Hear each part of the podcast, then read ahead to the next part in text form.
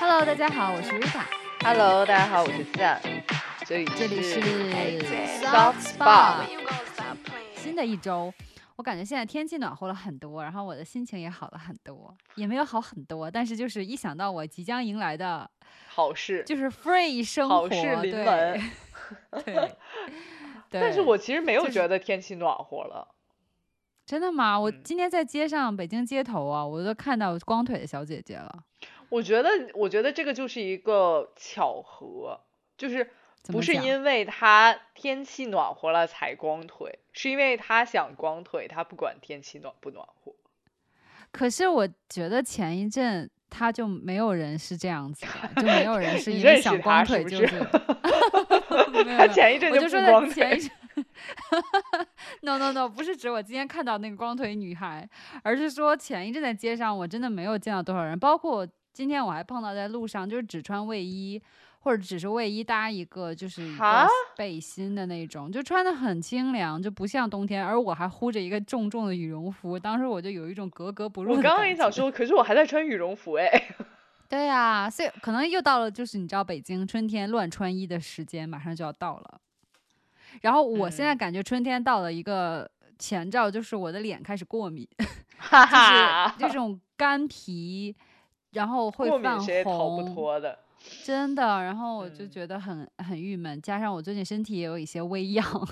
已经不是嗯微恙了，就是颈椎的问题嘛，所以就嗯是感觉整个人有点荡荡的。然后于是乎呢，上周五的时候，我刚好休了一天病假，嗯，然后就在我妈妈和我妹妹的表妹的建议下，说我们一起去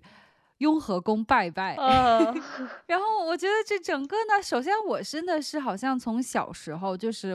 小就啊，真的是五六岁、六七岁的时候去过一次雍和宫之后，我就再也没有去过了。哦对。因为我知道雍和宫我人很多，然后尤其是比如说施粥啊，或者说是就是你知道节庆的时候人会很多很多，包括这两天我也在网上看到很多人，所以就我有预想到说人会很多，但当我真的到那儿的时候，我整个人大震惊，因为我到那儿的时候已经四点了，我以为就是没什么人了，对，就是快关门了，因为好像四点停止入场。嗯结果你知道超夸张，进去之后就是。首先就是人山人海，然后进去之后就是基本上你知道每个大殿前面不都是有香炉，可以大嗯家请香供香的地方，然后还有一排的那种可以跪下拜拜的垫子，对，然后那一整排垫子前面，你知道吗？每一个垫子前面都排一整队的人，就等着要去，就是到前面，然后插香，然后去拜拜。哇，然后进入大殿也是，就是佛像前所有人就是会排队，很，但是当然可能因为是在这种场所，大家都很自觉，就会排排队，然后去拜拜，然后。就是我当时整个人大震惊，因为我整个疫情期间其实也有去过，比如说外面山里面的寺庙，嗯，但可能因为疫情期间人也没有很多，然后就没有遇到过这种情嗯况。再加上我真太久没有到雍和宫了，所以没有想到人这么多。然后包括就是法务流通处，就是可以你比如说请一个什么手串回去那个地方，流行请那个香灰手啊串儿，对。嗯对，就是人超多，排队就是那种曲，就是弯曲，要排着蛇形排队，排很多 OK，人在那里等，然后我整个人大震惊。嗯对，雍和宫真的人非常多，子就是不管 节节假日是什么，因为我偶尔还会去一下，就是稍微哦，真对拜一拜佛，然后，但是就是自从人特别特别多了之后，就很少就嗯，但是我觉得如果有外地的游客来北京的话，我还是非常推荐去雍和宫转一转，即使你不拜佛，是吗嗯，嗯，也对，我觉得可以，可能是因为就是正月和二月可能很多节日吧，所以人会那么多，嗯。或者说是刚开放，所以很多就是大家来这边玩，所以就顺便会去一去，所以人会很多。嗯但是同时呢，因为雍和宫那一片旁边也有很多其他可以游览的地方，然后后来从雍和宫我大概待了半小时出来，然后就去了旁边的国子监。那国子监其实就是以前的大学嘛，就是皇家学院那种感觉。嗯然后它同时还有一个孔庙在那里。然后呢，我就说那正好就已经去那里了，然后也去看一看，然后就去那边，那边人就少很多，可能也是因为快关门了。然后就可以逛一逛。然后其实如果你去的早的话，是当每天我记得以前我上一次去应该还是疫情前去孔庙，然后你还会有那种就是你知道祭孔的那种仪式给你演出。我从来没有然后包括就在。啊，你应该去看看，那里还蛮好的，环境好，因为毕竟以前的所谓的大学、高等学府，对吧？然后到了国子监那边，就还有展览，什么科举以前科举考试的展览，就关于科举的展览，然后还有关于就是国子监这个机构的一些介绍，啊，很有意思。当我去的时候，刚好它好像在维修，所以还没有开放，就是那个关于国子监的展览。但是其实你去的话很有意思，但因为他就会说，就告诉你说以前的他们。大学是几年，就很有意思，也是四年，然后就一级、二级、三级，对，然后就是也是上学，然后也有什么教导处，还有什么惩戒处，然后还有两边都是学生学堂，还有中间还有就皇帝如果亲临讲课，然后还有一个学堂，就还蛮好笑的，就不是好笑，就是还很有意思，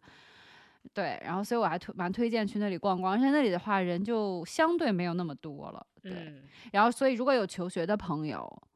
或者说家里有备考的朋友，嗯，就可以去那里去去，应该不算拜一拜了，应该就是去就是怎么讲，圣地巡礼一下，对对对，感觉还蛮。但我平常去雍和宫都会去到旁边的那个五道营啊什么的逛一下，因为有很多店啊，然后吃的呀之类的。是是是，对我我也是，我们是大概五点也就。参观完所有地方了，然后从那个国子监一出来，旁边其实就有那个关下的店，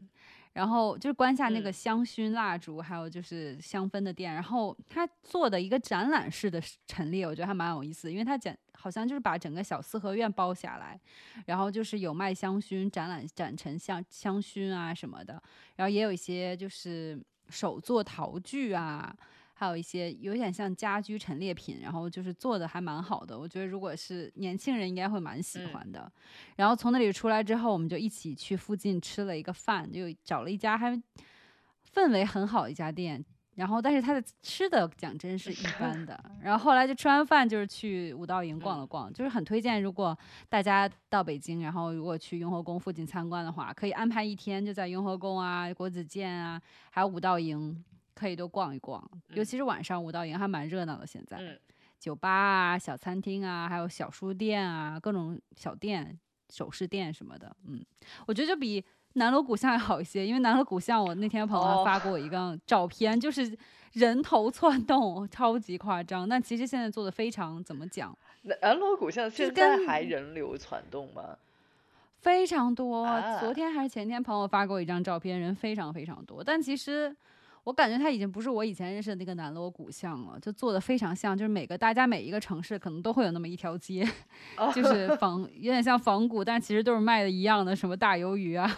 狼牙土豆啊 这些东西，对，所以就没有太大的北京特色了，还不如就在旁边那些小胡同随便转转，其实你的可能就是所谓的老北京体验都会比南锣鼓巷好一些。嗯，那你呢？你上周如何过的？我呢，上个礼拜就过得非常无聊，就是就是享受一些田园休闲生活。田园休闲生活让我想起了那个电视剧，什么到风的地方还是到什么？那倒没有这样，就是我觉得就是我就是都市陶渊明。OK 啊，我喜欢你这个说法，都市陶渊明。OK，然后我们就进入 Culture Highlight 吧，本周的。嗯，好。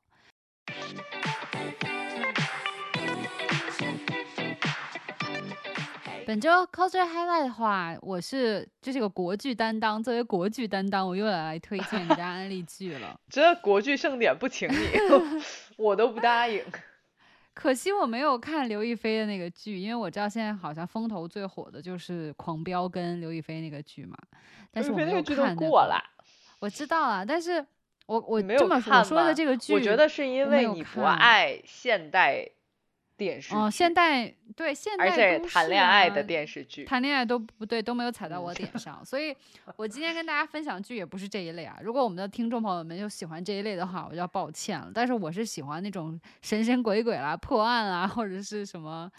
呃古代。所以你这一周看的既不是谈恋爱的剧，也不是现代剧。对，就是我这次要分享的叫《君子盟》。然后他其实之前刚公布的时候叫《张公案》，他就是根据晋江张公案那个小说改编的。那也是谈恋爱的剧啊，两个男生谈恋爱的剧啊。哦，不是这样的，不是这个，他不是，他是社会主义兄弟情。哦，人家是一起就是就是协同做办案的办案的那一种。哎，因为他就是井柏然跟宋威宋威宋威龙一起演的。然后他们两个的颜都还是长在我的审美上的，我不得不说。所以就是我当时，我记得好像是二一年、二零年这个剧刚就是说要出来的时候，我就很期待了立项，然后我就很期待。但是因为一些原因，大家都知道的一些原因，然后就是压被压着一直没有出。啊，现在他终于出了，然后而但但是可能是因为他们担心炒作还是怎样，好像就很低调，就以至于我都是。好像在腾讯上搜别的剧的时候，才发现，哎，这个剧，哎，这个封面不就是当初的张公案吗？但他现在怎么叫君子盟了？于是乎我就点进去看，然后意外的真的还蛮好看的耶！就是，哎呀，怎么讲呢？里面井柏然的扮相我好喜欢，就是那种翩翩君子那一种。然后，总之先跟大家讲一下它的大概剧情，因为我现在看了一半吧，它一共二十九集，所以没有太长。然后我现在看到第十集了，十一集了。然后它大概的剧情到现在为止，我可以跟大家分享的就是，嗯，井柏然饰演的是一个，我感觉他这个背景是有点像唐朝的，就服饰上我感觉像唐朝的，但是他就是一个架空的，叫大雍朝。然后呢，井柏然在大雍朝是做一个尚书了，尚书级别的，叫礼部尚书。然后，但是他之所以就是入仕从官，其实是为了给他当年就是，嗯，被污蔑为。叛国的父亲，其实他是想找出当年的真相，所以他才就是一心一意在宫，就是宫里做官这样的。然后呢，他在他在这个过程中，他他在就是破他父亲案的这个过程中呢，结果认识了意外认识了一个穷书生，就是宋威龙演的这个角色。嗯，然后他呢是一个就是非常愣头青，然后一心想着想自己的就是职业理想就是去大理寺入职，所以就很喜欢。探案很喜欢，就是追求真相的这么一个人，然后相当于他的这个愣头青的加入呢，就让整个的，就是呃井柏然的一些计划被打破。但是就是两个人互相的这种日相处之中，然后就相当于羁绊加深，然后两个人，哎嗯嗯 对，然后总之就是两个人就一起做，就是去破各种各样的案子，然后同时呢，各种各样案子其实都是跟就是当年的。他父亲的这个怎么讲冤案是有关的，然后可能我我理解后面就是会最终揭开，嗯，他父亲二十多年前遭到的这个冤案的一个真正的结果吧。对，然后我是蛮喜欢这个剧的。首先，它的毕竟是破案，所以我相信如果是喜欢这种破案。类型的剧的，大家应该会喜欢。然后里面的服道化，我是至少是长在我的审美点上的，所以我还蛮喜欢的。然后它剧情推进也没有说太慢，所以我觉得就不会，你不用担心说是因为古装剧就是好像会很拖拉、很拖拉，倒是没有。然后我觉得剧情，嗯，也还算严谨，没有说很多让你觉得哈这不现实吧，或者说什么太离谱这种都没有。所以到目前为止我还蛮享受的，而且呢。嗯，不仅是就说就是是井柏然和宋威龙这两个角色的一些相处让我觉得很带感，然后同时还有一个就是井柏然还有一个就是至交好友是也是在呃这个宫里做官的，就是三个人的故事，是三个人的故事，yes，人物关系好复杂哦。对，就是他还有一个朋友是刑部的尚书，然后两个人年龄相仿，然后并且在年轻的时候，呃，在大街上因因为因为一些小冲突，结果两人认识，然后互相赏识，然后就是他的这位好友就一直就是在帮助他，默默帮助他，也是要。相当于为自己的父亲去找到一个真相，然后就是这三个人的一一个互动就是非常有意思，而且他们三个人的身份都很不一样，然后所以就是互动就是很丰富多彩，然后我就看的还是很蛮开心的，所以我觉得这个剧我是会一集一集追完的。对，嗯，那你会推荐什么样挑剧就是爱喜好的人去看这部剧呢？我觉得肯定是会推荐给喜欢看破案类的人去看的，因为这个毕竟全全都是围绕一些，呃，在他当时的这个设定下的一些诡异的事件，然后去破案。嗯，对。然后还有就是喜欢看就是单改的，我觉得朋友应该也还会喜欢。就是这个不是很很单改，因为它毕竟还是剧情剧情向的一个剧。嗯。但是就是如果。肯定是，如果喜欢宋威龙啊，硬磕还是能磕，硬磕还是个能磕的，也是女孩也是应该会喜欢的。对，然后包括如果喜欢古代一些官场，嗯，斗争的，但他没有说严肃到像显微镜下大明那么的硬核的一个，就是说什么破案的那，就是破那种，就是你知道。朝廷大案的不是到那个级别的，它毕竟还是围绕这三个主人公的一些个人故事，其中也会有很多朝堂上的一些暗潮汹涌在里面，所以我觉得它集齐了就是这些个元素，就如果你喜欢其中这些元素的话，应该会喜欢。对，嗯，那我的话，我其实是看了两部电影，但这两部电影其实就是就怎么说呢？两部电影的相同点。也不知道为什么，我真的这一周可能是惊恐一周，所以 看了两部惊恐电影，都是一些惊悚元素，然后就看完就还是蛮过瘾的。第一个第一个电影是《梅根》，我不知道你听没听过，最近还蛮。第一反应是那个王菲梅根，是是美，还蛮火的，然后还可能会引进引引引进到大屏幕上。哦，嗯，它也是一个惊恐的电影。怎么说呢？就是梅根其实是什么剧情啊？是这样子的，梅根是一个就是人工智能玩偶，啊，就它其实是生产出来，呃，为了作为那个就小朋友的玩玩伴，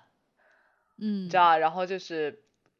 它可以学习呀，或者观察人类的行为，然后变成他自己的。然后他就是他又可以就是陪着小孩当那个呃保姆型，但又不是我们小时候那种小保姆，就只会照顾你吃饭的那一种。他就可以跟你做游戏，也可以让你学习。然后就是最近不是很火的那种 Chat GPT，耶，它就是人形的 Chat GPT。哦，GPT，所以就是嗯。然后他就是这个这个设计者呢，他就是其实为了为了测试，然后刚好他的姐姐的家庭出车祸，就只剩一个小侄女，然后呢，他就让这个初代的梅根去跟这个小侄女做测试，嗯嗯，然后呢，嗯，这个梅根就和这个小侄女叫凯凯蒂配对了之后。然后呢，他就是，嗯，之后他就他就开始时候其实是非常 smoothly 的，他和凯蒂成为了好朋友，然后他教凯蒂做一些事情，然后他帮帮助凯蒂那个抚平这个失去父母的哎，对这个伤痛，然后后来梅根就具有了自己的想法。哦，好可怕！果然出现了。是的，然后梅根就会觉得说，他就是这个设计者作为他的姑姑不称职，然后他要和这个，他要作为这个凯蒂的监护者。然 后天呐，对，然后呢，他就要，他就要把这个梅根就就变成了。这个和这个设计者就是一种潜在的竞争关系，最后以至于梅根想把这个设计者杀掉。天呐，好可怕！这就是为什么我好不喜欢拥抱高科技的原因。并且最开始其实惊悚点除了最后要把这个设计者杀掉之前，也有就是任何呃对凯蒂造成威胁的因素，梅根都排除，因为他只是机器人，对他没有任何情感，他就要直接排除。哈，就到这么严重吗？所以他就是直直直接排除的意思，就是他他真的就是完全没有任何思考的，就是把他们消灭。不是，就比如说凯蒂如果在幼儿园或者说在学校跟朋友发生争执，他也会想把他的小伙伴除掉吗？是这样的，凯蒂去了幼儿那种，就是美国不是有那种叫夏令营还是亲子营，啊、或者就那种，不是说给给。小孩上课，他们就是在一起在森林里玩什么的，然后就有一个那种不是非常有教养的一个小男孩，就一定要就是欺负凯蒂，嗯，然后梅然后梅根就把小男孩杀死了。天呐，那啊。那这个设计者可能没有教给这个，你知道咱们上学的时候不都学过什么机器人的定律吗？就说机器人不能伤害人类什么什么的，就是说这个梅根没有这个设定。呃，我觉得梅根有这个设定，但他同时又又因为他是一个学习型的机器人，他又觉得说他的他的学通过他的学习。又觉得说这种行为是完全没有问题的，因为他在保护他的那个配对者。哦天哪，好可怕！你知道，就前一阵刚好我在看关于 Chat GPT 的一些就是报道嘛，然后其实我不知道你你有看到吗？其实马就是马斯克，就特斯拉那个马斯克。他最初是有投资这个 Chat GPT，他是创始人之一，但后来他就没有再参加这个项目了。然后就是最近有一次采访他，就是说，他就说这个 Chat GPT 就跟他当初设想的完全不一样。他当初设想就是想给一个大家开源的一个可以就是做任何搜索，然后不带什么广告啊的一个开源的一个完全的一个服务器一样的东西。结果现在完全成了一个 Microsoft 收购嘛。然后相当于只是用来抗衡 Google 的一个这样一个产品。然后他说，并且他的 AI 他肯定也是了解的，就说他当时就说到说 AI 这个东西是好东西，但是它就跟比如说当时的那个物理的一些大发现一样，就是核能嘛，核能它它是可以成为一个能源，但它同时也是一个摧毁源。所以就是这种 AI 未来的发展，其实它有警示说大家也要小心，就说让它为我们所用，而不是说让我们成为就是你知道吧？被利用或者被伤害的一方，我感觉这个这个故事就是蛮蛮，就是正好让我感觉到是有可能发生的这种可怕的事情一个写照。所以你所以你用了 Chat GPT 吗？我有尝试，我有用它写辞职信，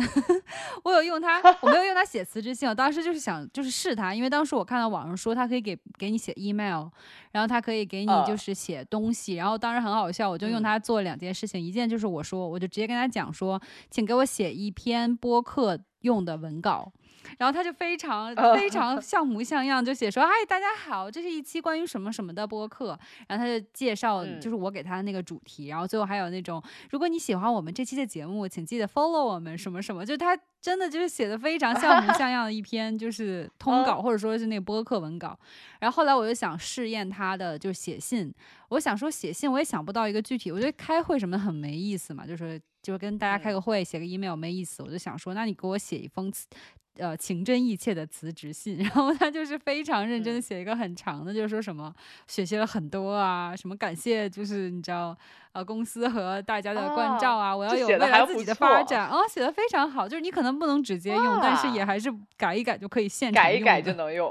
对 对，我今天还看到有人用它写那个脚本，就 vlog 的脚本，对他还可以写诗，而且写写的很像模像样，因为他其实就是，我觉得他嗯。因为它就是很多算法和算术在里面，那它尤其是像比如说中国的古诗，其实就是七言几律，就是那种很严格的韵脚啊，或者说长短啊，它就完全可以按照那个给你写出非常符合就是诗词要求的那种文章或者说诗词出来，然后还写的还蛮好的。然后我觉得一方面觉得一它可以为我们所用，另一方面又觉得还蛮吓人的，因为不是也有那种就是说一个人跟他聊天聊着聊着，他就是那种啊你不爱你的老婆。你爱的是我，或者说我爱你什么的，然后就开始 有向奇怪的方向发展了。对，哦，但我其实还用过，让他就有一天，我一个朋友问我说一个什么关于什么什么的歇后语，然后我就我就问了那个问了他说关于什么的歇后语，然后他给我出的真的是非常驴唇不对马嘴，奇怪。然后呢，然后我后来又有用它就是。就是我好像有一个那个 P.S 的快捷键忘了，我就让他帮我找这个快捷键，还有一些问题，我就想搜索，让他帮我搜索说这个问题怎么解决，然后也是完全不太行。就我觉得他可能只是在创作型的事情上还比较行。哎，这还蛮有意思，因为我以为他反而是那种查找资料或者给你一些很，我以为是这样，但后来发现其实自己 Google 的话会更快，然后更。嗯，因为因为你自己 Google，你可以通过很多网页就是整合这个信息，哪一些是你确实面临的这个问题，有有一些其实它的回答或者说它呈现的信息不是和你这个问题相关的，你就完全就抛弃掉嘛。可能它发展一段时间之后是可以做到这个更好的去做一个信息整合，可能现在还没有说做太完备。对，是的，嗯嗯，OK，嗯。然后另外一个电影，相比梅根来说就更惊悚血腥一点了。如果说梅根只是一个机器人杀手的话，我看了这部日本电视电影，就是真的是完全恐怖电影，也不算恐怖电影，我觉得算一个惊悚电影。好，它讲什么呢？它是这样子的，就是它这这部电影叫《恶之教典》。嗯。呃，然后呢，他就讲遏制，讲的是就在一个在一个就日本日本的呃高中里面，嗯，本身这个高中就是会有一些原生的问题，比如说一些什么体育老师霸凌，呃或者性侵女同学，然后美术老师是一个 gay 和那个男同学在一起什么的，就这种。本身不是一个秩序非常好的的学校，在这个无序的混乱中呢，就是突然出出现了一位班主任，叫莲石圣司，然后他就是一个完美的代表，就这个老师就是既能呃就是理解同学们，然后呢又可以又可以就是好好的好好的就是。呃，尊重同学，教导同学。嗯，但其实这个这个叫莲石圣司的莲石老师是一个，就是就是是一个怎么讲呢？杀人狂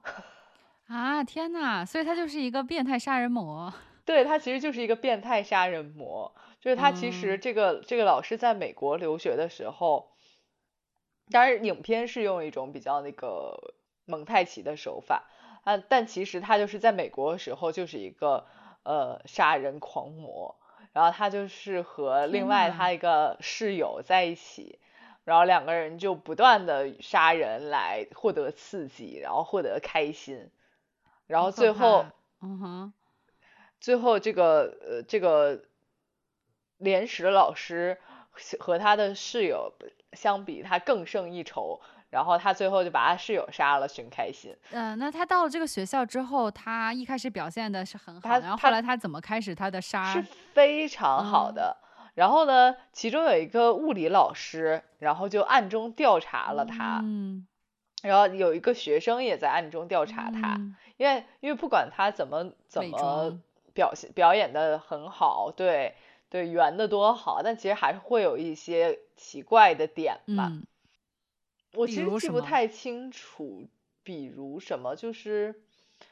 嗯，但是他他，但是他因为是一个杀人狂魔，他有一些变态心理，就是他把教室里安了什么窃听器什么的，所以他其实知道这两个人在调查他了。但是呢，但是呢，他就是天呐，就是。本身只是想杀一个和他好的女同学，这个女同学本身是和被体育老师性侵了嘛，嗯，然后又跟他好上之后，他本来只是想杀人灭口寻开心，但不小心呢，又有另外一个同学看见了，所以他把另外一个同学也杀了，但另外一个同学就没有办法像他之前一样伪装成一些什么意外呀，然后或者或者什么。自杀呀，等等这些就和他无关的事情，因为他这个这个意外杀的这个同学呢，他就没有办法去掩盖了，所以他就是为了掩盖他现在这个罪行，就是把这个所有事件制造成是意外杀杀人的感觉。嗯，OK，他就。把他就把那个班，那个班刚好他那个班在在举办校园季，所以大家都在学校里就是装饰啊什么的。然后呢，他就是把这个学校封了之后，用用猎枪把全班一个一个人都杀死了。呃，天呐，那他等等一下，那这个电影到底想讲什么呢？就就是这样一个故事，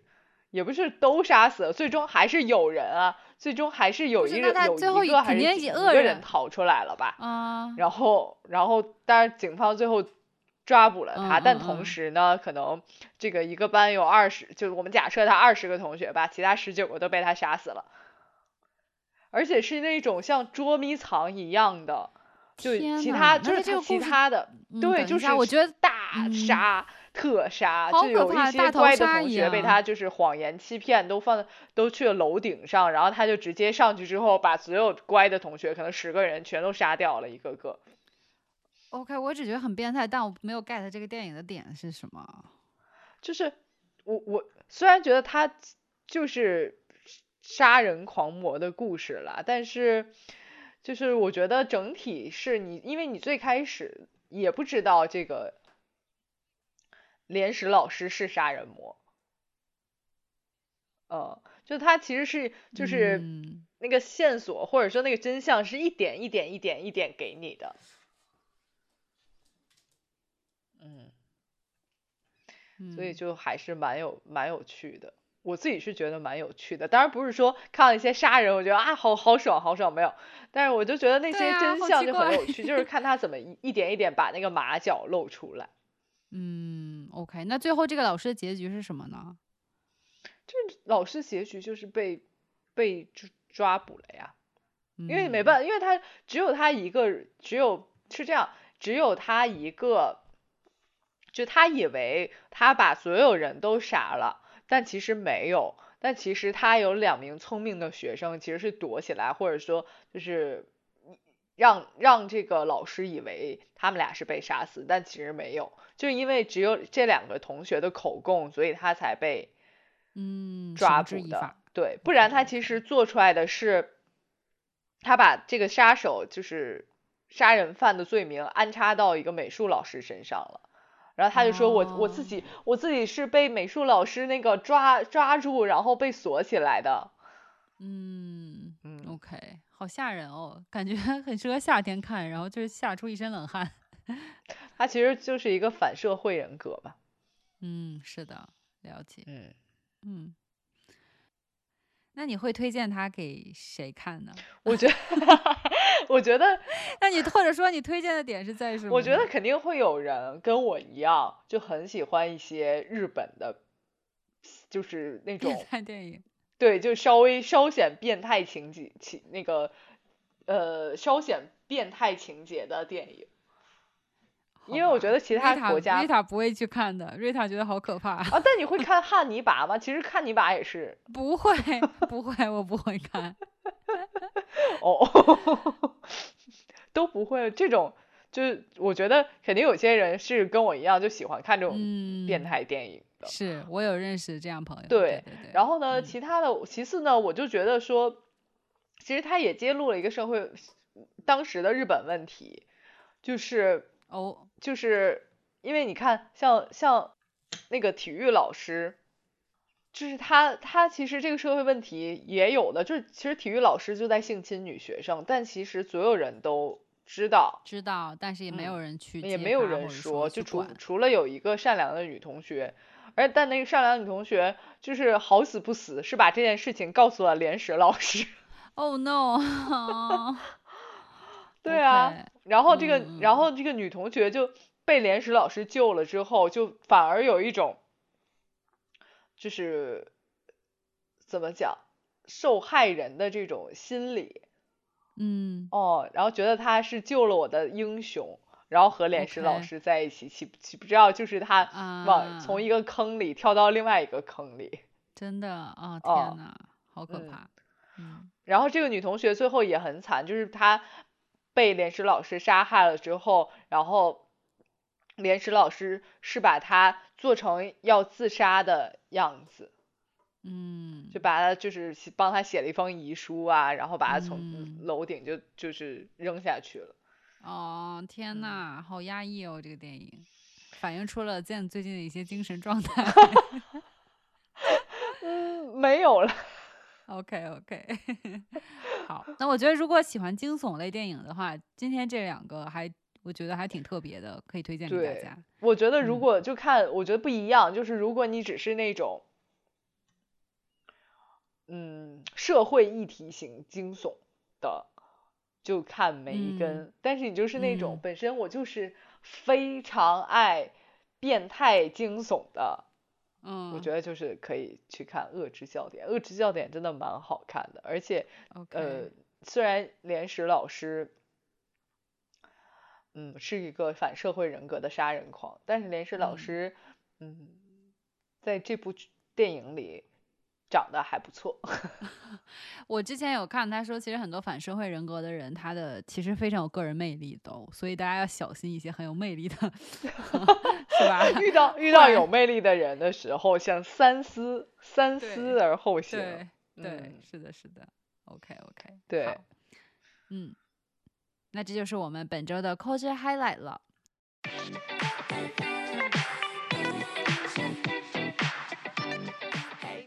然后我们现在要跟大家分享 tip，然后我们本周的 tip 呢，是我最近刚好听了一个播客，然后他是在讲说疫情过后，正好是一个很好的时机，大家可以改头换面，重新对自己的时尚啊、衣着啊进行一个新的定位。然后我当时听到的时候，觉得哎，好像还真的是跟我最近的一些想法有所契合，因为其实对于我个人来讲，而且我相信对于很多我们的听众朋友都是，就是说在过去呃两三年中，因为疫情嘛，所以大家其实很多时候，比如说居家办公，或者说嗯去单位都要戴口罩啊什么的，所以就是比如说化妆也会变少啊，然后包括可能说穿衣风格上也会变得更慵懒、更居家、更休闲一些。然后其实你说。慵懒休闲什么的都都是没有问题的，但是到现在之后呢，我感觉是好像要又回到人群当中，就想说重新要改造一下自己，让自己回到人群当中。对，就是怎么说呢，就是。因为那天我刚好出去玩嘛，然后我就还是穿的我平时上班会穿那种很休闲的衣服，就宽松的裤子啊，雪地靴，然后就是然后素面朝天就去拜拜了，然后发现哎怎么就拜拜是要素面朝天去的呀？嗯，但是有很多时尚的靓靓女，然后帅哥出现在那 个靓女这个词真的非。OK，总之你你 get 我的意思哈，就忽然觉得说我好像很在过去两三年很疏于说去。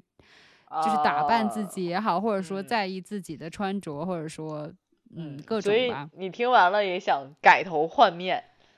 对，然后我不知道你有没有这种感觉，就是在过去两三年，自己的这种时尚就疏于时尚，疏于去打扮自己，会有吗？还是说并没有？我觉得我没有哎，就是就是，当然我当然我是那种就是。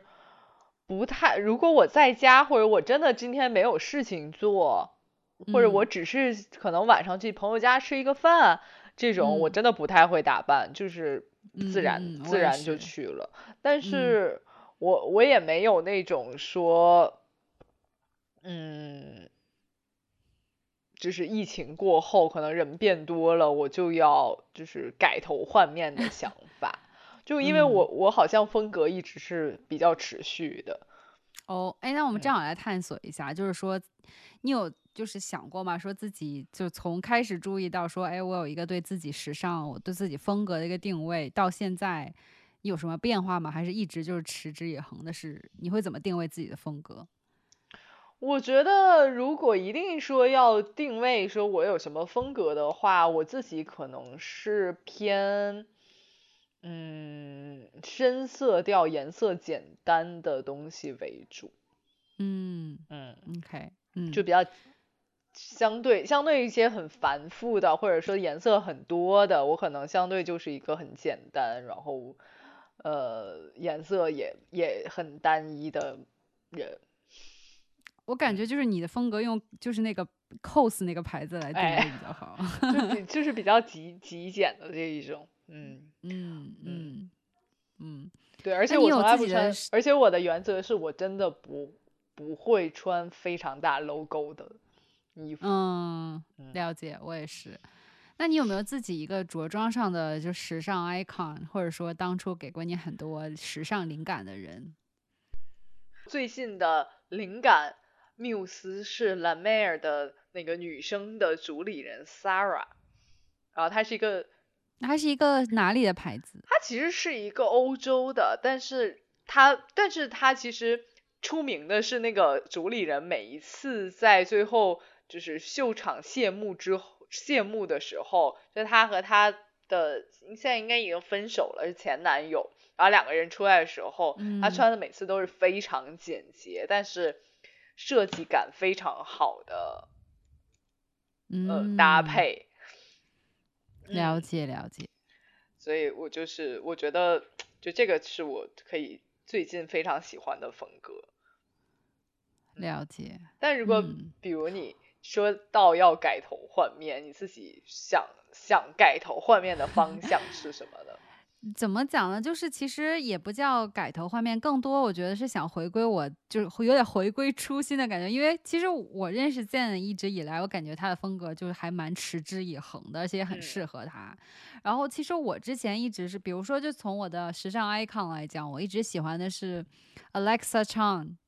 啊，我也喜欢。对，以及就是有点不太一样，但是因为 Alexa Alexa Chang 是英国那边嘛，然后美国那边我喜欢的是那个 Olivia Palermo，就是那个美国的 Eight Girl，就是那个就是有点像名媛，但是她其实不是那种叫很 girly 的那种，她也是跟 Alexa 一样会中性或者说就是很时尚，但是同时不会说太女性化，但同时又是怎么讲？比如说她穿一个很漂亮的裙子，但她会外面加一件皮衣。或者说是那种西装西服套装，但底下可能也会是，呃，球鞋这种，就是很混搭，但同时又是让你觉得是精致 city girl 的那一种。然后其实以前我就会比较喜欢穿裙子啊、套装啊，就是你知道，就是就是更精致一点。但是到疫情期间，我整个人就是那种，就是你知道最近几年不是也流流行那个 athleisure 嘛，就是运动休闲风，就很卡戴珊，或者是就是加州女女生那种。嗯，那种风格，然后后来我就这两年就一直穿的，要么就是什么卫衣，然后什么那种很奶奶裤，然后底下穿一双球鞋，就这两年一直是这样。我我现在也还是觉得这样穿搭很舒服，并且我觉得我还没有说不喜欢这个穿搭，但是我又想说，还是回到稍微花点心思去做一些搭配，就是那种。F effortless chic，就是还是让你觉得好像这个女生没有用太用力，但她怎么就那么精致的那种感觉，然后回 到回到那种感觉，然后于是乎，其实，在最近的就是春装上市的时候，我就想买衣服，我就不会说再 买几件卫衣或者再买几件运动裤了，我就会比如说想买就是那种精致一点的西服裙，然后比如上面搭一个牛仔风，就是。就是还是那种叫稍微精致一点的搭配，用心一点搭配。然后其实我在听那个播客的时候，他也在讲说，如果你和我一样，就是想重新去给自己定位，或者说重新就是让自己的搭配风格不一样一点的话，那其实最开始其实就是重新去反观你的衣橱。因为也刚好到了快换季、快换衣橱、整理衣橱的时候了嘛，那刚好我觉得是一个很好的时机，去把你的衣橱打开，然后试一试你是现在有的衣服，看看你是不是都喜欢它在你身上的样子，然后你是不是说，哎，它是不是适合你，是不是让你穿上之后很有自信，然后你是想就是延续这种风格，并且让它再精致一些呢，还是说想，哎，我想换一下我的风格，然后重新去审视我的衣橱，这是一个很好的开始。然后他还提到一个 tip，它里面是一个那种就是怎么讲时装的很多时装博主和那种时就时尚研究的人给的一些建议啦。他还有就是说，你当你整理完衣橱，并且有一个大概的方向之后，你要做的就是给自己一个所谓的 shopping philosophy，就是你有一个当你去购物时候是有一个。小宗旨在那里的，比如说我这次就很清楚我要买什么样的衣服，或者说我的风格是什么样的，然后就有的放矢的去逛街，去重新整理衣柜，或者说你不一定非得去添新东西，但是比如说重新去把你比如说一直放到发已经要长毛的衣服重新去拿出来试穿一下，然后看看它可以跟你现有的衣服怎么去做搭配，或者说是不是要嗯摒弃一些衣服，然后重新穿起一些衣服，就是有一个大概的设计。对，嗯，OK，是的，是的，不是之前有一个什么整理师，对，就是说 你要拿着你的衣服几秒，然后你就会知道你需不需要它。对对。然后什么你和你的心灵没有沟通的衣服，你就可以把它丢掉 什么的。对对，就大概是这种感觉的。是的，是的。嗯嗯嗯嗯。对，然后我就想说，那这次比如说我要重新再整理我衣橱。准备拿出春夏衣服的时候，我打算就进行这项活动，就是好好看看我的那些衣服。因为讲真，我的衣橱里衣服很多，但很多都是比如说十年前的衣服，甚至都有，然后也有近两年的衣服。但是其实每年我都会在整理的时候发现，好像这件衣服我已经没有共鸣了，就会说十年前的衣服，也许现在刚好是适应现当代潮流的。是的，没准你到时候整理出来就会发现，就完全就是。对对对，是正好是刚好是就是对啊，今年春夏引领潮流就看你。对，因为其实就是在这个播客里，他其实也有讲到说，就是没有一个就是永恒的时装主题，其实就是一直都是在变的，所以你也不用说强迫自己说我一定要定位在某一个风格就不一成不变，你也可以进行一些变化，然后你也可以去就是去打破一些所谓固定的，我们说相信说，比如说。啊，当我们穿上身穿很花纹的底下，底下就不要再穿很花纹了，应该穿很素色，就是一些不是有一些时所谓的时尚 rules，时尚圣经对原则。然后它里面很有意思一点，就是说你为何不尝试？如果你想做一个更不一样的人，你应该去试尝试去打破这些所谓的时尚原则，去走出你自己的风格。嗯嗯，然后还有就刚才我们也提到潮流嘛，就是当你就是。一一就比较抓瞎，不知道自己从哪里开始的时候，肯定还是会借鉴一些，比如说我们去看小红书也好，或者说 Instagram 上面一些穿搭时尚，你也可以去借鉴一些那样子的衣服，然后看你在你身上怎么样比较合适，然后去找一些现在的就适合你的衣服。然后当然你也不用说我一定要跟一个潮流，因为实时我现在已经不太知道现在流行什么了，我不知道现在有没有一些。sense 就是现在我我其实 有有一些，然后我就很想听到你的想法。来，我们先把这趴讲了，就是有我我总结了一些潮流，然后但不一定非一定是踩在这个时代的点儿上的啊，但是就是近期的吧。嗯嗯，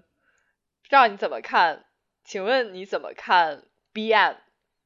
啊？B M 我是真的很喜欢，因为我当时在加州时候，就是 Brandy Melvin 这个牌子，就是我很喜欢购物的店。因为在美国，B M 的价格是没有很高，还算便宜，尤其打折的时候。然后当时我也是处于身材比较好的时候，所以就是他们家衣服我也都能穿，而且没有你知道，大家刚开始说 B M 风的的时候，就想说一定是那种就很瘦，肚脐。哎，对，但其实他们家衣服不全都是那那个样子的，就有很多也是，比如说宽松休闲，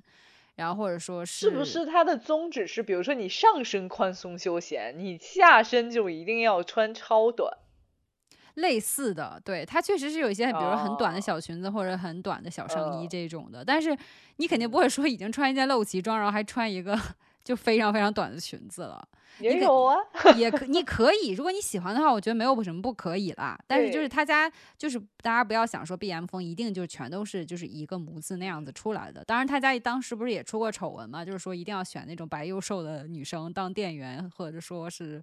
就是代言这种的。但是我觉得就像刚才讲的，就是如果你喜欢他家一些风格，你可以做一些混搭嘛，然后。看你自己的需求和喜就喜好去做一些穿搭，但是 B M 你是你是我是喜欢和理解的他反正也是美国来的，对，是的，所以你在美国就已经能理解了。OK，对对对，是的。OK，嗯，那你如何理解最近的 miu miu 潮流？那是什么？就是什么？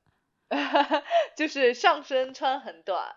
就大概在胸呃底下这样子，然后呢下身也穿很短，且下身是很低腰。我不太理解这个点是在于什么呢？我或者说哪些明星这么穿？看一下，嗯，很嗯很多人这么穿了，但是我不知道你是否可以理解。我只是说我们现在只是说 Rita 是否。这这你刚才给我发了一张，就是就是他刚才讲的，这叫什么风？它其实是最近 miu miu 的一个潮流了，然后也很多人这么穿，就是 OK 好，就是其实低腰裙、低腰裤，然后上上身也是比较短的，它会露出整个腰这样子。我我觉得从两点，一点他对身材的要求我觉得比较高，因为你露出的是大大片的腹肌和你的腰线，所以你身材如果不 OK 的话，我觉得也可以穿，但是可能就可能。跟你跟他想要让你达到的那种风格不太一样了。另外，我觉得就作为一个中国人，我始终觉得这样不太保暖，会着凉。如果我们呃也不算，就如果你现在是一个，我们就假定你现在是一个超模身材，不是，我们就假定你现在是一个非常想要改头换面，嗯，但也对自己改头换面完全没有方向的人，我们拿出几个。风格让你选，就是只是 for 你，不不不 for 大家大众品牌，嗯嗯，大众女孩们，嗯，就是，但 B M 这个风格你是 OK，我 OK，但是 miu miu 风我不 OK，但是 miu miu 风你不 OK，不 OK，露露整个腰穿，我不 OK，嗯，OK，嗯，那我们下一个下一个，看你是否能理解的。就是 Y2K 千禧辣妹风啊，我可以理解他并尊重他，但我自己不会尝试它。我们所有以上说的所以上或者以下说的所有风格，我们都很尊重，都觉得它其实是潮流的。只不过对于 Rita 改头换面的建议里面，嗯。首先，我还是要说，缪缪风我我不理解，我我不太能尊重。但是 Y two K 我是可以理解和尊重，但是我不会尝试它，因为我觉得可能。我首先我不是觉得人应该被年龄所限制，但是至少在于我现在的心境和我的性格，以及我个人的喜好，我不太会喜欢它。我觉得会适合更就是那种鬼马精灵一点的个性潮流一点的人。因为他就比如说，尤其像你经常打工人职场，我感觉嗯不是特别能穿。当然不是说所有职场都不可以穿了，因为我其实我的同事里就有一个穿就是那个 Y Two K 风格的女生，她她就很合适，因为她就是一个非常外放、非常就是鬼马小精灵的那种女生。然后我觉得那个衣服穿在她身上就非常非常合适。但是因为我个性不是那样的，并且可能就是我个人喜好不是这样的，所以我可能不会尝试这种风格。对。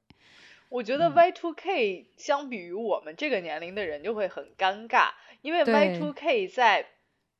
流行的时候，我们当时年龄还尚小，没有办法 Y Y Y two K 起来。但是当它再一次流行回来的时候，我们我们对于 Y to K 来说又很仿佛是一个非常老年的人。对我当然我觉得还是有就这我们这个年龄人可以穿这样的风格的，但是就是还是要看就是你现在的一些自己的心态和和能不能接受，以及它适不适合你吧。我觉得，嗯嗯，对，是的，嗯，就是。我第一次觉得我自己好像稍显老了的时候，就是我在三里屯，我身边围绕着很多 Y two K 女生，然后当时我想说这个风格其实蛮好看的，嗯，但是我当当觉得在心里隐隐猜测他们的年龄的时候，嗯，我就形成了一些对比，嗯。嗯。是，但是 Y two K 风格真的我自己觉得还蛮适合很多。现在对大学是的，是的，嗯，对吧？二十二十出头的女生，我觉得蛮适合的，对对，要不就是真的 有 Y2K 长相的女生，对对，是的，是的，嗯，是的。还有什么风格要跟我分享吗？看我能不能尝试的。因为其实，在播客里他也讲到说，就是如果你是真的想重新改头换面的话，是可以去尝试一些新的风格的。所以我我想听一听，现在还有什么风格？那你会尝试那个我们从 Y Two K 的一个隐形分支，就是我觉得你不会尝试，但你会理解芭比风吗？我我的我的脑袋里时不时的就会有那个嗯那首歌经过我的脑袋。I'm a Barbie girl，对，所以我是很能理解的。但是，甚至我还挺喜欢芭比娃娃的，但是我自己不会去穿芭比风的。对，嗯，所以帕丽斯希尔顿你是嗯不 OK 他的穿衣风格？不是我的，不 OK 的，不 OK 的。我虽然还会经常看一看他的就是纪录片或者是他的什么 ins 这种，但是我不会跟他一个风格的。对，就是啊不灵不灵，然后名嗯人，然后非常 girly，我不太 OK。他非常适合他，但是不是我的菜。对，嗯，但你嗯你另外一个社会现象、社会潮流现象，你可以你是否可以理解，并且有希希望尝试？就是你知道现在有很多女生都会把头发染成各种不一样的颜色，嗯，但你是这个我能理解啊比如说，我也想染一个粉色，或者说我也想染一个金色。比较夸张的挑染、画染那种的。嗯，我身边朋友很多这样的，我觉得真的非常适合他，我也会很欣赏。但是我自己不会尝试，因为其实在，在前去年还是前年吧，我有去找那种你知道。就是风格搭配师去有咨询过，然后给让他给我一些方案，然后其实他当时就给我做的一个分析，包括我自己的，他会给你一个色卡，然后也会给你一些头发颜色建议，包括你时装呃风格的一些建议。然后他当时就跟我说，我我比较适合走的是那种知性优雅风，然后这个我是认同的，并且我自己也确实比较喜欢这一种。然后包括颜色搭配上，他也会说我比较适合那种你知道干枯玫瑰粉的，刚刚好又是我喜欢的那个颜色。但是他说头发上，其实我从我的发质啊各方面分析，我不太适合过于明亮或者说过于就是跳脱的颜色，就我比较适合中规中矩的一些。呃，比如说，哦，那以下以下两种风格一定很适哦合你，快跟我分享一下。是知识分子风和时尚老钱风。知识分子、时尚老钱 知识分子风最近最近真的很火啊，是那个《狂飙》里面那个妹妹的的样子吗？啊，有对她其实就算一种，嗯嗯嗯。那它的知识分子风的就是标准是什么呢？大概跟大家形容一下。知识分子风的标嗯。准、怎么讲呢？其实我觉得就是大家肯定都会想到说狂飙那个造型，就你其实是一个非常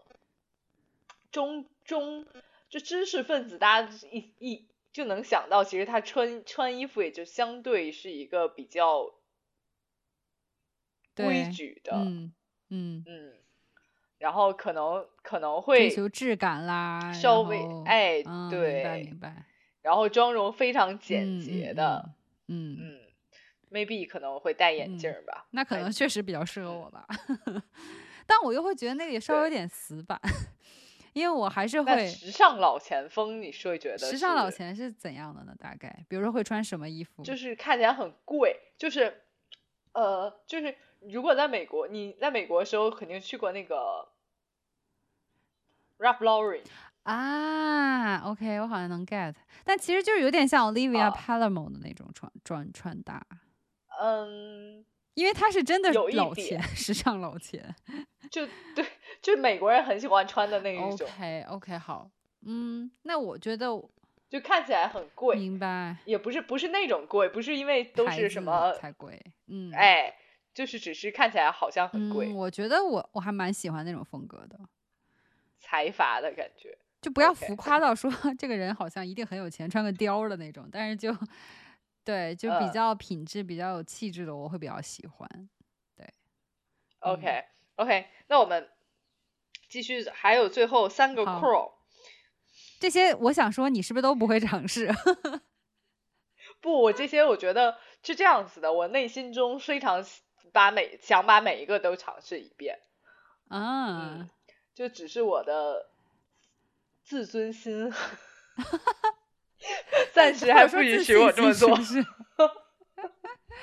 OK OK，那好，我们来说最后几个，呃大家也来就是想象一下，大家会不会穿这个风格？嗯，第一个是芭蕾 crawl，我是喜欢的，但我又觉得自己身材驾驭不来。你先跟大家讲一讲，我觉得说的现在芭蕾 crawl 其实呃很多人如果如果没有了解过，肯定会觉得说，我就是那种纱裙啊、芭蕾鞋 no，现在是芭蕾控是那种那种蕾丝的芭蕾胸衣。啊，我懂啊你，说在家可能外嗯套很短的外套，或者怎么，或者干脆就不穿外套。嗯嗯嗯，嗯，这个我可能就是我自信 上来不了，但是又还蛮喜欢的。对，哦，嗯，还有呃，像哎，最近很流行那个 buckram，就是球衣啊、喇叭裤啊这种，就是基本上也是时尚回潮时的一个展现的。这个我觉得难度会稍微低一点，我我愿意去尝试一下。就你愿意穿球衣？对，虽然你不看足球，有一些衣服也是我不看，但你可以穿球衣的那种。是就是那种会穿 MLB 牌子的那种吗？不是的，就是球衣啊，什么嗯，曼联。哦，那我可能不行。那我不行，因为我会觉得自己明明不看，为什么还要穿人家的队衣啊，或者什么？对，嗯，OK，那这个你应该也不会，这个 Group 风，Group Crawl。就是户外风潮，因为你也知道，现在我不知道你知不知道，就现在很多人去那个排队买萨洛蒙，然后包括很多人去买始祖鸟。始祖鸟。嗯。虽然不一定大家都会去露 露营，或者说去爬山等等，但其实平常也有大家会穿。那你会你会想说要尝试这种风格吗？如果我去露营，我可能会尝试这个风格，因为我是那种还蛮觉得什么场合 穿什么衣服的那种人。我知道，我就说，我就说不会，因为我是那种觉得它这个风格它是来源于这个嘛，所以我会说，如果我去露营的话，我会尝试；但如果不是的话，我不想穿，就是这类似这样风格的衣服在平日。对，明白。对。哦，好，蛮有意思的。现在有这么多就是我不了解的风格，我不知道在听的节目的大家。对。会想尝试哪些，或以及是都有没有听说过这些风格，以及怎么看看待他们？但是我衷心的希望，如果听到这里的朋友们，就都去尝试看看。嗯，虽然我们刚才问，都去了解一下。刚才问了 Rita，所有风格里，他大概只选了不到三 种风格，他会尝试。但是我觉得大家其实应该都去有勇气把它尝试掉，因为很多风格其实。我们也在刚才也在问，就是其实我们是觉得说还蛮喜欢的，只不过由于我们自己的呃自尊心啦，可能我觉得身身材不够好啦，然后可能会觉得说这适不适合我啊？我会不会太奇怪？比如说我穿 Y two K 会不会太奇怪？别人会不会都都炸住我？对对，但我觉得这些情绪呢虽然很正常，但是如果你真的想说，我就想试试，没有什么问题的。对，包括不要觉得说这东西就不适合我，我就我就马上断言它不适合我，我连试都不试，我我也不给自己一个穿这个的机会。对，就是我包括我在听播客，在听这些时尚博主给建议的时候，他们也讲说，最重要的一点就是，尤其在疫情后，我们想要去重新做一些时尚风格定位的时候，最重要一点就是要内观自己，我想要什么，我想尝试什么。什么是我喜欢的，就是不要在意别人的眼光，就是让自己穿的开心是最重要的。所以我觉得就是今天讲到这里，希望大家可以就是怀怀抱一个开放态度，去拥抱更多就是新鲜的衣衣着风格也好，或者说之前没有敢尝试想尝试的风格。那刚好现在马上就要春暖花开了，就可以去尝试一下嘛。对，对，对，就是要更自信。嗯，是的，嗯，要自信一些，对，嗯，好的，那我们差不多这期的节目就到这里啦。春暖花开了，大家还是要 开心的改头换面。是的，当然你如果就选择不换面也没关系啊。对对对对对，当然如果大家有听到我们讲到这里，然后有很感兴趣的风格想尝试或者已经在尝试的话，也欢迎大家分享给我们。嗯，对，嗯。好，那我们这期节目就到这里了，我们下期再见，拜拜，拜拜。